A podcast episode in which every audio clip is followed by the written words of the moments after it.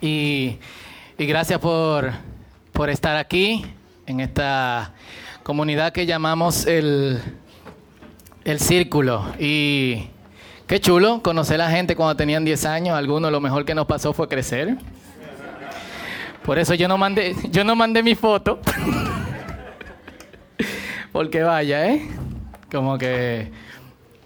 Yo, yo recuerdo que hace ya algunos años cuando de alguna otra manera la iglesia donde nosotros iniciamos el círculo eh, no compartía eh, la de alguna forma la misma visión y, nos pidieron gentilmente que hiciéramos nuestro asunto afuera. Esas fueron las, eh, las palabras. Todos nosotros estábamos muy, muy emocionados y habíamos dividido a todos los muchachos que asistían en cuatro grupos diferentes, un grupo rojo, un grupo azul, un grupo verde, un grupo naranja, para rotar cuáles eran los...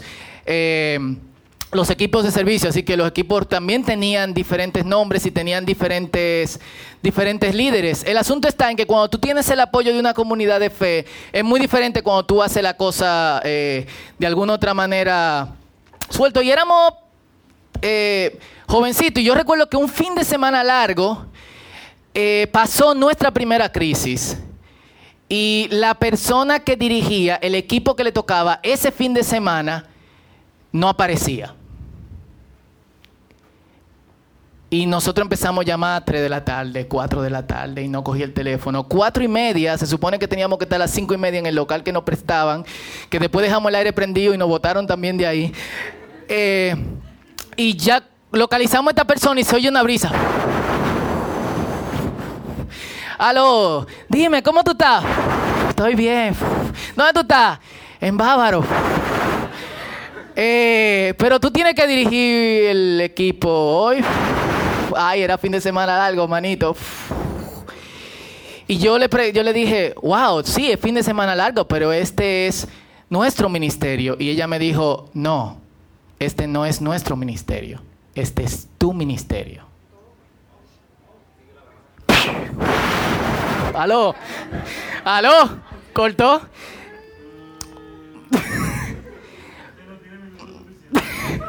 wow, eso fue, fue fuerte.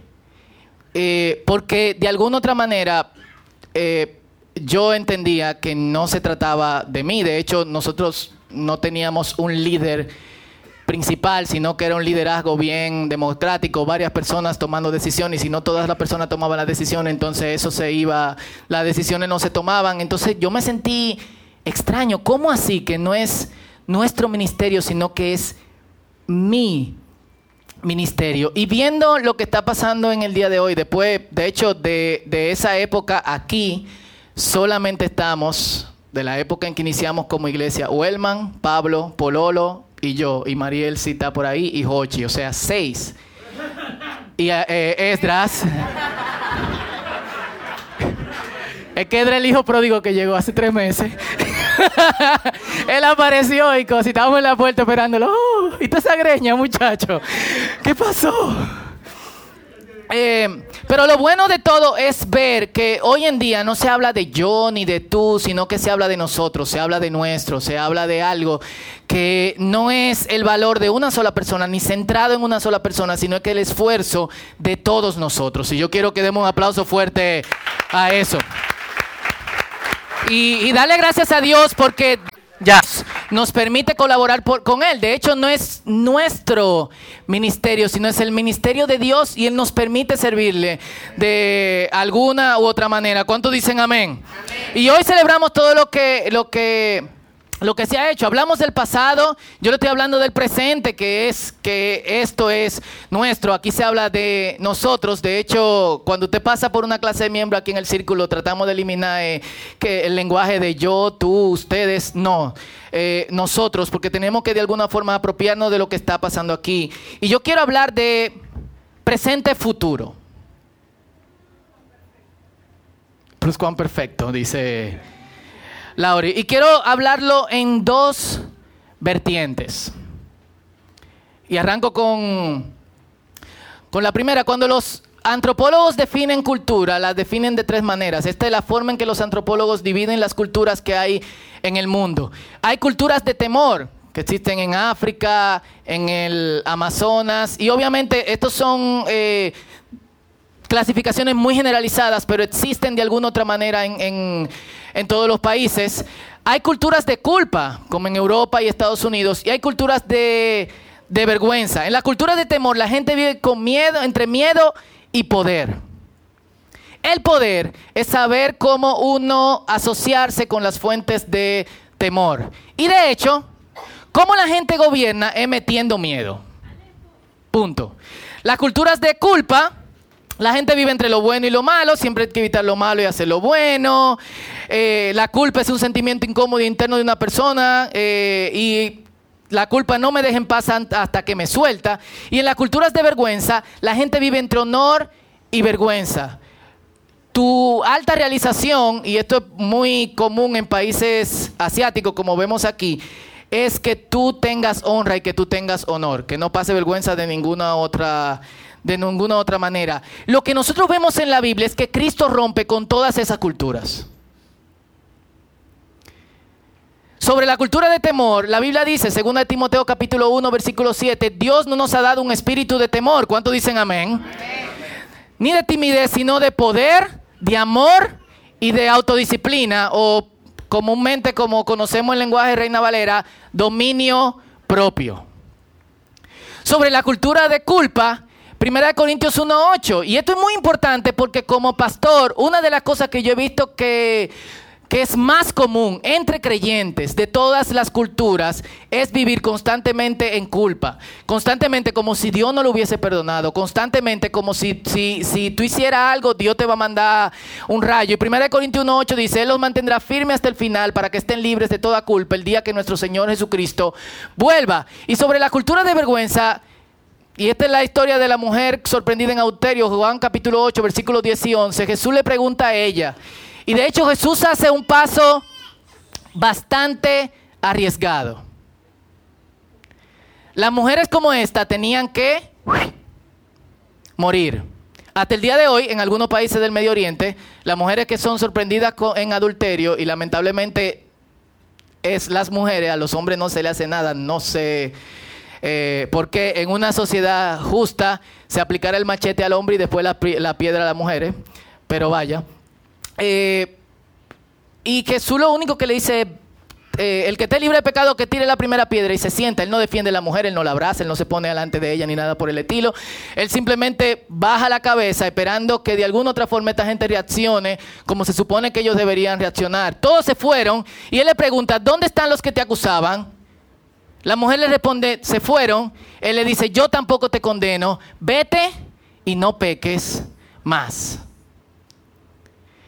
Entonces, como creyentes, frente a las culturas del mundo, la Biblia nos dice que, cuando uno se integra al cuerpo de creyentes, uno es transformado por medio del Evangelio de Jesucristo, uno supercede todas esas culturas. Ya uno no vive en miedo, ya uno no vive bajo culpa y ya uno no vive en las dinámicas de honor o de vergüenza. Pero encima de eso, la iglesia también tiene una cultura. Y eh, da pena que muchas culturas de iglesia, muchas iglesias se conocen por lo que hacen específicamente externo por, por misiones o por alabanza o porque tienen propósito o porque tienen liderazgo. Eh, pero muy pocas iglesias se conocen por lo que debe ser la cultura de la iglesia. Y la Biblia es bastante clara con respecto a cómo es esta, esta, esta cultura.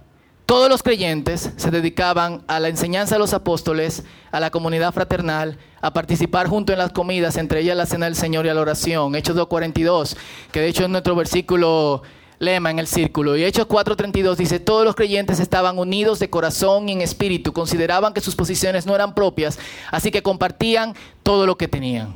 La gente entiende que no tiene rol ni en culpa, ni en temor, ni en vergüenza en una comunidad de fe. Esto es muy difícil en día de hoy. Muy difícil porque mucha gente rechaza la comunidad y muy difícil porque muchas comunidades de fe no crean el espacio donde la comunidad sea posible.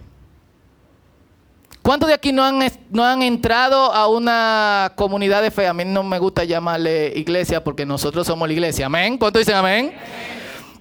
Al templo, al auditorio de donde se reúne una iglesia y pasa desapercibido. ¿A quién le ha pasado eso? Nadie te saluda, nadie, nadie te dice, hey, qué ah, pero que tú estás aquí, qué bueno, lo que otro. Eh, y no es por echarle eh, vainita a nadie, pero tenemos que reconocer parte de nuestra cultura que tiene que seguir de alguna u otra, de otra, de otra manera. Nosotros no le decimos a la gente, perdón, la gente aprende la cultura de no culpa, de no temor y de no vergüenza dentro de una comunidad de fe. Y dentro de esa dinámica. Es en una comunidad de fe donde tú eres abrazado y se te dice no tengas miedo. Es en una comunidad de fe donde, tú, donde se te dice tú no tienes que tener vergüenza. El Señor te ha perdonado. Es dentro de una comunidad de fe donde se te dice tú vives bajo la gracia, no vives bajo la culpa. Y si hay algo que yo tengo que reconocer a todos los que son aquí parte del círculo. Hay testimonios que yo no he dado que se me dan a mí personalmente y yo creo que es tiempo de, compartirlo. Voy a mencionar a alguien que está aquí que no le pedí permiso para poder para transmitir este testimonio, pero bueno, Melina y Ashbel se unieron al círculo a mediados del año pasado, ¿verdad? Tipo junio, julio, Melina está. Y yo me encontré que Melina era sumamente tímida, no hablaba. Ashbel hablaba eh, menos. De hecho, eh, Maciel lo bautizó como los mutis. Y ellos hablan un poquito más, se han sentado en, confianza. Y los papás de Abel estaban visitando, son pastores en Puerto Rico y nos reunimos allí en, Pan Express, que es mi segunda. Puede que salsina cuando nos tratan bien. Y cuando estábamos comiendo ahí, eh, Asbela habla, el papá de Asbela habla, la mamá de Asbela habla, pero Melina no habla normal. Y es, incómodo la gente que no habla. Gracias a Dios que el Señor ya hace que Melina hable de alguna otra manera, sí hable. Y yo recuerdo que cuando yo le pregunté a Aspel, ¿cómo tú te has sentido en el círculo? Bueno, chico, yo me he sentido bien, tú sabes, la cosa es, ¿sabes? ¿Eh? Es puertorriqueño, ajo con bichuela. Eh, sí, o sea, Melina es de Moca y Asbel es de Puerto Rico, entonces la pareja perfecta. Y cuando los mejores mofongos. Ya, vamos a orar, se acabó el mensaje. Todo para Moca. Ok, y yo recuerdo que cuando yo le pregunté a Melina, ¿cómo te has sentido en el círculo? La cara de Melina cambió y habló y dijo, mira, yo me he sentido sumamente bien, fue impresionante llegar el primer día y que la gente me saludara como si me conociera de siempre. Y yo me sentí apreciada, yo me sentí bien y, yo creo que es el ambiente donde lo que nosotros queremos formar parte y se cayó. ¿Fue así? ¿Sí o no? Sí. Y fue como, ok, ella habla. Pero al mismo tiempo fue como que, wow, qué bueno que esto sucede. Otra persona con la que también me estaba reuniendo hace tres, cuatro semanas en Pan Express, tiene varios, mucho tiempo viniendo al círculo, pero nunca nos habíamos reunido por su, por su horario. Eh, él eh, de alguna otra manera trabaja en el área de, de salud y siempre está atendiendo pacientes o lo que sea y me dijo, óyeme, yo tenía como dos años que no, no me estaba congregando y un amigo me llevó al círculo. Ese día el mensaje fue horrible. O sea, te soy totalmente sincero, no me gustó la prédica. Y yo, ok. Después te vamos a enseñar que la prédica no tienen que gustarte, pero cool.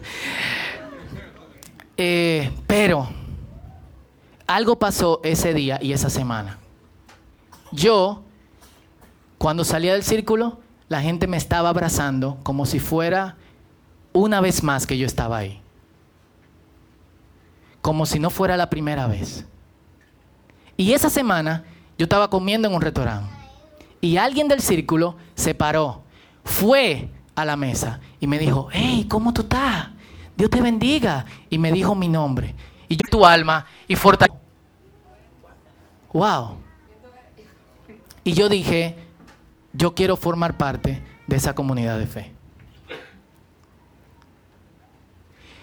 Yo se lo digo porque eso no lo creamos nosotros.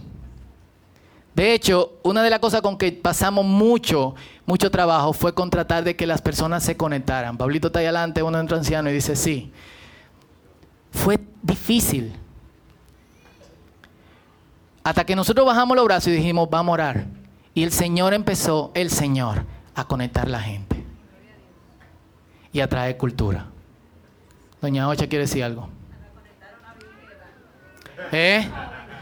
Y dice, se conectaron la viejeva, nuestras queridas madres que están ahí. Ustedes son jóvenes, qué viejeva ni qué viejeva. Ustedes han visto cómo brinca Doña Ocha, por Dios. Eh, entonces, una cosa que nosotros estábamos forzando pasó cuando de alguna otra manera nosotros dijimos, dejamos que Dios sea que trabaje y que obre en esa parte. Si hay algo que nosotros no podemos dejar en nuestro futuro es esto como iglesia. Y si tú eres de otra congregación y no estás visitando en el día de hoy, tú tienes que dejar que Dios haga que esto pase en tu congregación y tú eres la persona que tiene que iniciarlo.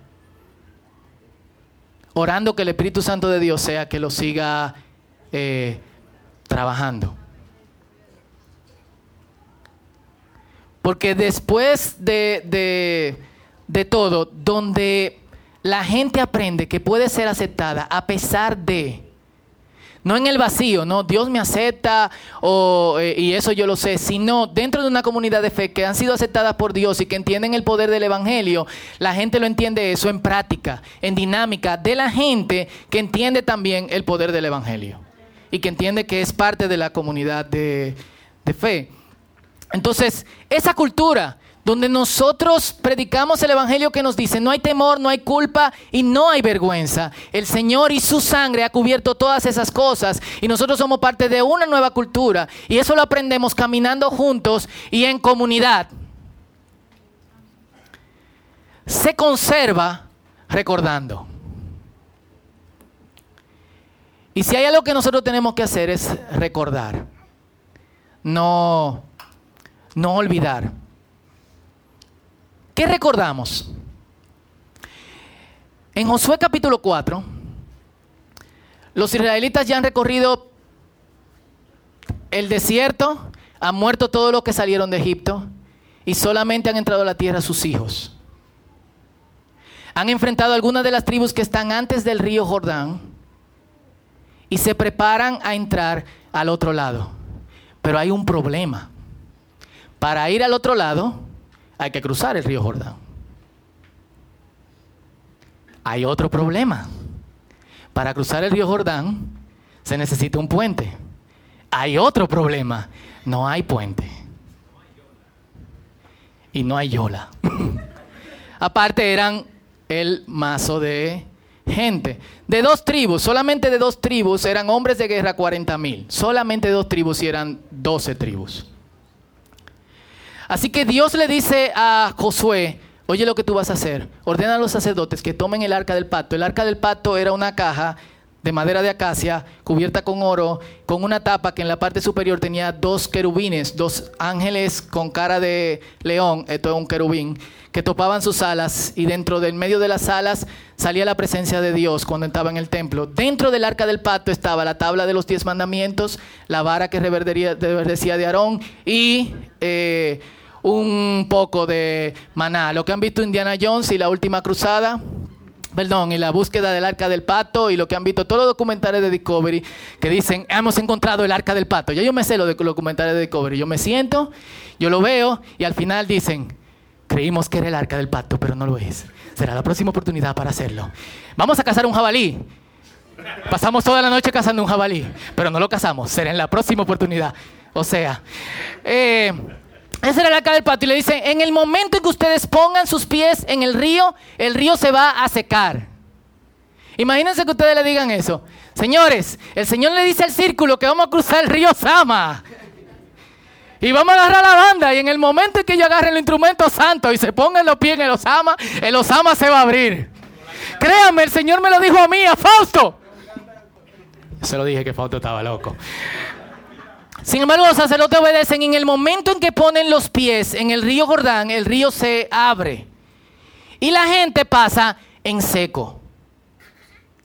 Mientras la gente está pasando en seco, todo el pueblo, no es 20 personas, 30 personas, 40 personas, estamos hablando de miles y miles y miles de personas. Están cruzando el río con los sacerdotes con el arca en el hombro. Y el río abierto, celulares por favor, gracias. El río abierto, todos pasan y cuando van a pasar que los celulares, lo, lo, que los celulares, por favor. Que los sacerdotes se sienten cansados ya con el arca en el hombro. Josué del otro lado recibe una palabra del Señor y dice, quiero que recojas de medio del río doce piedras. Y quiero que elijas a doce hombres, uno de cada tribu, uno representando a cada una de las tribus de Israel. Y esos hombres van a volver al río. Imagínense que usted se pone nervioso cuando dice, el río se va a abrir y vamos a cruzar. No es como que crucemos, es viendo la... A mí me gusta, yo no sé quién han visto el, príncipe de Egipto. Es obviamente una interpretación muy real, porque en, ese mar no hay ballena, pero cuando el mar se abre, que la gente del pueblo de Israel está cruzando, se ve una ballena cruzando. Imagínate tú cruzando por ahí como si fuera el acuario, viendo los peces pasando y toda la cosa del río Jordán, eh, una anguila, un cocodrilo, lo que sea que haya, no creo que haya cocodrilo ahí, pero leviatán. Y tú estás como que cruzando por ahí el agua. Y Josué dice, hey, se me ocurre otra palabra del Señor. Doce hombres, uno de cada tribu, van a volver adentro. ¿Eh? a volver. Dios no va a sacrificar a nosotros por todo el pueblo. Así que le dice, y agarren 12 piedras del medio del Jordán y tómanla en el hombro. Eran piedras pesadas. Y llévenla fuera, recójanla de, los pies de los sacerdotes, llévenla a donde está, eh, a donde van a pasar la noche. Y cuando salen, Josué dice, yo también voy a recoger 12 piedras. Y la voy a sacar y la voy a poner fuera del río. Sacaron las doce piedras. Josué le dice a los sacerdotes, salgan, los sacerdotes saliendo, el agua volviendo a su curso. ¿Y qué hacen ellos con doce piedras?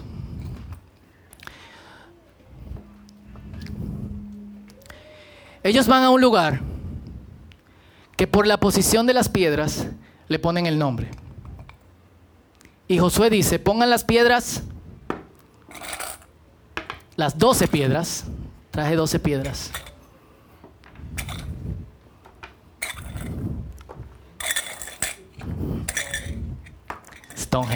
Versión Israel.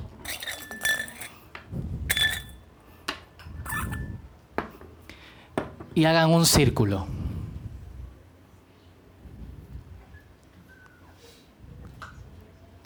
y le vamos a llamar Gilgal. ¿Y saben qué significa Gilgal? Para nuestra sorpresa, una vez que estábamos estudiando ese pasaje en el círculo, significa el círculo. ¿Y qué tú vas a hacer con el círculo? Esto es lo que ustedes van a hacer con el círculo. Y en Josué capítulo 4, versículo, 9, versículo 19 al verso 24, esto es lo que dice. El pueblo cruzó el Jordán el décimo día del primer mes y después acaparon en el círculo al oriente de Jericó. Fue allí en el círculo donde Josué apiló las doce piedras que había tomado del río Jordán. Entonces Josué les dijo a los israelitas, en el futuro sus hijos preguntarán, ¿qué significan estas piedras? Y ustedes podrán decirle, aquí fue donde los israelitas cruzaron el Jordán sobre tierra seca, pues el Señor su Dios secó el río a la vista de ustedes, lo mantuvo seco hasta que todos cruzaran, tal como hizo con el mar rojo cuando lo secó hasta que todos terminamos de cruzar. Y lo hizo para que todas las naciones de la tierra supieran que la mano del Señor es poderosa y para que ustedes temieran al Señor su Dios para siempre. ¿Qué ellos tuvieron que recordar? Todo el trabajo que pasaron. El pueblo de Israel pasó trabajo Mucho trabajo. ¿Qué iban a recordar? Los momentos que no había agua en el desierto. Hubieron muchos momentos que no había agua en el desierto. Los momentos en que querían carne y había maná, porque no había maná. Sí, dicen que, que maná significa que es, pero maná significa que no hay maná. No. Ellos no van a recordar lo malo. Ellos no van a recordar todo el trabajo que pasaron. Ellos van a recordar que el Señor se glorificó en sus vidas. ¿Y qué nosotros recordamos? Ciertamente como iglesia hemos pasado mucho trabajo. Se supone que yo no deba mencionar esto, pero una vez, en un mes nos mudamos cinco veces, dos meses. Se quedaron 100 gente en el camino que nunca más volvimos a ver. Algunos están aquí hoy. Eh, y, y, es interesante porque la semana pasada, de hecho, en Kadosh, estábamos haciendo un ejercicio y el ejercicio era, ¿cuál es la peor cosa que te ha pasado? Los Kadosh están aquí, casi todos respondieron al instante, ¿cuál fue la peor cosa que le pasó? La segunda pregunta fue, ¿cuál fue la mejor cosa que te ha pasado? Ellos están aquí, duramos alrededor de media hora para que quizás dos personas contestaran la mejor cosa que le había pasado. Se acabó Kadosh y todavía estamos recordando cuál es la mejor cosa que ha pasado. O sea, es muy fácil recordar todo lo malo que nos pasó. Es muy fácil recordar ese evento que marcó tu vida para mal y que después tú lo bautizaste como una oportunidad de crecimiento. Pero olvidamos las, las, bendiciones de Dios rápidamente. Un pastor amigo dice, un milagro se olvida más rápido que un error. Pregúntale a la gente un error que pasó en la vida de una persona y te lo va a decir inmediatamente. Pregúntale a esas personas un milagro que pasó en la vida de esa persona y es muy probable que no lo recuerden porque el error cubre multitud de pecados. Gilgal, el círculo, es el lugar de recordar. ¿Recordar qué? Cómo Dios se glorifica en nosotros. Y un ejercicio que todos debemos hacer como personas, pero también como iglesia, es recordar. Porque ha sido más lo que Dios ha hecho por nosotros. Entonces, recordamos. ¿Y qué recordamos? Primero, que el Señor supera todas las culturas de este mundo. Y nosotros estamos aquí por esa razón. El Señor ha quitado nuestra vergüenza, ¿sí o no? Yo no necesito mostrarme como honrado delante de nadie, ni tengo que estrujarle mis logros a absolutamente nadie para tener de alguna otra manera estatus, porque el estatus me lo da la sangre de Cristo. ¿Cuánto dicen amén? Yo no necesito decirle a nadie, ay, estoy deprimido porque he pecado tanto. Jesucristo me dice, ¿dónde están los que te acusan? Se fueron todos. Y si Dios es contra nosotros, si la Biblia lo dice, usualmente nosotros decimos esto en base a cosas que no pasen. Hay un tipo que me tiene deme en el trabajo, pero si Dios es contra nosotros, ¿quién contra nosotros? Pero, y de verdad eso no lo dice con el profundo deseo de que le pase un accidente, y gracias a Dios que no responde ese tipo de peticiones. Pero la Biblia lo dice en el sentido de que ¿quién nos acusa? ¿Quién acusará a quienes Dios ha escogido? Nadie. Porque si Cristo es por nosotros, ¿quién contra nosotros? Es el sentido en que lo dice la Biblia, aunque lo usemos en otro sentido y lo saquemos de contexto. Puedes seguir usándolo en ese sentido si tú quieres, pero tiene otro sentido. Malas noticias. Pero tampoco podemos vivir en miedo, porque el Señor nos ha dado un espíritu que sobrepasa ese miedo. Y ese espíritu es el amor de Dios. ¿Para qué asociarnos con el mundo y sus dinámicas? En el caso de Israel era, ¿para qué asociarse con los pueblos que estaban alrededor? Sí, Dios estaba con ellos para superar todas las culturas de los pueblos alrededor. ¿Para qué hacerlo? Entonces, ¿qué hacemos? Vivimos en santidad. Todos los que estamos aquí somos santos. Quizá algunos de ustedes están pensando, alguien te invitó y tú dices, el que anda conmigo no es un santo. Mira, allí se están riendo mirando a la amiga. Pero sí, somos santos. Santo no tiene que ver con nuestros logros de bondad o de nada por el estilo. Santo tiene que ver con que nosotros hemos decidido apartarnos para Dios, para vivir en la cultura de Dios. No en la cultura que nosotros dictamos a Dios, sino en la cultura que Dios ha dictado para cada uno de nosotros. Y como iglesia conservaremos la cultura de Dios e invitamos a otros a ser parte de esa cultura. Muestro con mi vida que Dios sigue trabajando. ¿Cuánto dicen amén? Que es mentira, que los jóvenes no tienen que desertar la iglesia, que nosotros somos un ejemplo de eso, que podemos colaborar con Dios. ¿Sí o no?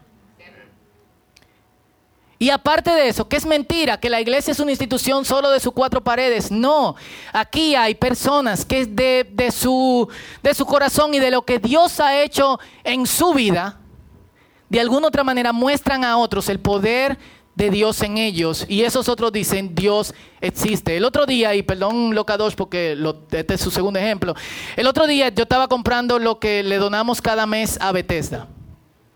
Y esto nunca me había pasado.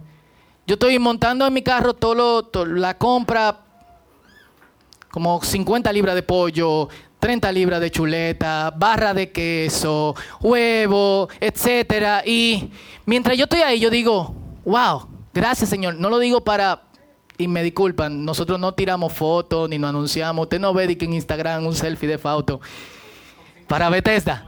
No, nosotros no hacemos eso. Pero hay, hay algo que yo tengo que decir. Mientras estábamos con esto yo daba gracias a Dios de que nosotros como comunidad de fe podemos desprendernos de lo que tenemos y que otros que de alguna otra manera podrían pasar hambre no lo están haciendo. Eso también es evangelio. Porque para el que no tiene pan, el evangelio no es Cristo te ama. Si yo tengo hambre y tú me dices Cristo me ama mientras te está comiendo una hamburguesa, te voy a golpear con toda mi hambre. El Evangelio es, Cristo te ama, yo puedo compartir mi sándwich contigo. Entonces no es solamente la muestra del Evangelio en nosotros, sino fuera de nuestro círculo, eso no puede cambiar. Y otra cosa que no puede cambiar es que Dios sigue hablando Dios sigue obrando. Dios que hace que se abran mares frente a nosotros. Dios que nos da descanso. Tenemos una responsabilidad. No somos tanto. No se necesitan muchos. Pero mientras vivimos en santidad, otros pueden ver la luz de Dios. Y también, mientras vivimos en santidad, otros pueden escuchar el Evangelio, que lo hablemos y que lo digamos. Ustedes han oído que se ha dicho, predica todo el tiempo y cuando sea necesario, usa las palabras. Nítido, pero la Biblia dice que la fe viene por el oír y el oír la palabra de Dios. ¿Cómo pues invocarán en aquel en que no han creído? ¿Cómo creerán si nadie les predica? Es como como que tú le digas a una persona que está viendo, que va a hacer el primer día de reportero en la noticia, tú le digas, hey, yo quiero que tú dé las noticias en el día de hoy, este es un noticiero del 13, y da la noticia todo el tiempo, y cuando sea necesario, utiliza las palabras.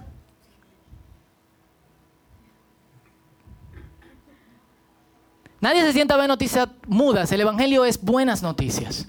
¿Qué buenas noticias? Lo que Dios ha hecho con nosotros. Cristian, ¿Dios no ha hecho cosa grande en tu vida? Félix, Dios no ha hecho cosas grandes en tu vida. Pololo, Dios no ha hecho cosas grandes en tu vida. Doña Celia, Dios no ha hecho cosas grandes en su vida. Laura, Dios no ha hecho cosas grandes en su vida. Es que son dos, son Lauras. Ricardo, Dios no ha hecho cosas grandes en tu vida. Eso es lo que nosotros contamos y es lo que nosotros hablamos. Y otra gente está deseosa de escuchar esa cultura. La cultura que sobrepasa todas las culturas. Ese es nuestro futuro círculo no podemos dejar, haciendo lo que estamos, dejar de hacer lo que estamos haciendo, sino que tenemos la, la forma de, cada vez que olvidemos que Dios se está glorificando, volver y mirar. Yo tengo una piedra roja en mi casa. Con esto termino, oramos porque hace calor y espero que llegue la luz. Y esa piedra roja es de una ocasión en que dos amigos y yo nos fuimos en un retiro a una montaña. Nos quitamos la camisa a 3.000 pies de altura y con 20 grados bajo cero. No me enfermé, gracias a Dios. Y con una piedra dijimos, vamos a servir a Dios. Y cada uno tomamos una piedra. Cuando usted ve esa piedra, recuerda que nosotros vamos a servir a Dios, pase lo que pase y sea lo que sea. Y yo creo que cada uno de nosotros deberíamos de tener un espacio, un lugar, algo que nos haga recordar lo que Dios ha hecho en nuestras vidas. Porque es muy fácil olvidarlo. Mañana usted va a trabajo y un jefe desgraciado le complica la vida. Mañana usted abre el periódico y bota sangre.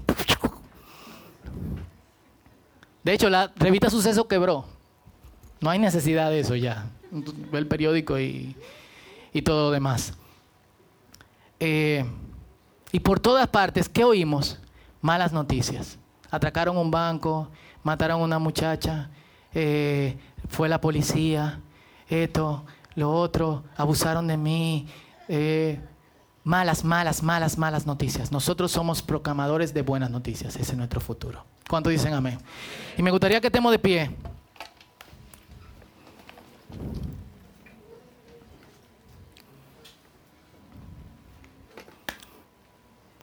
Y oremos. Primero que llegue la luz. Eh, ¿Por qué vamos a orar? ¿Qué has olvidado de lo que Dios ha hecho con tu vida?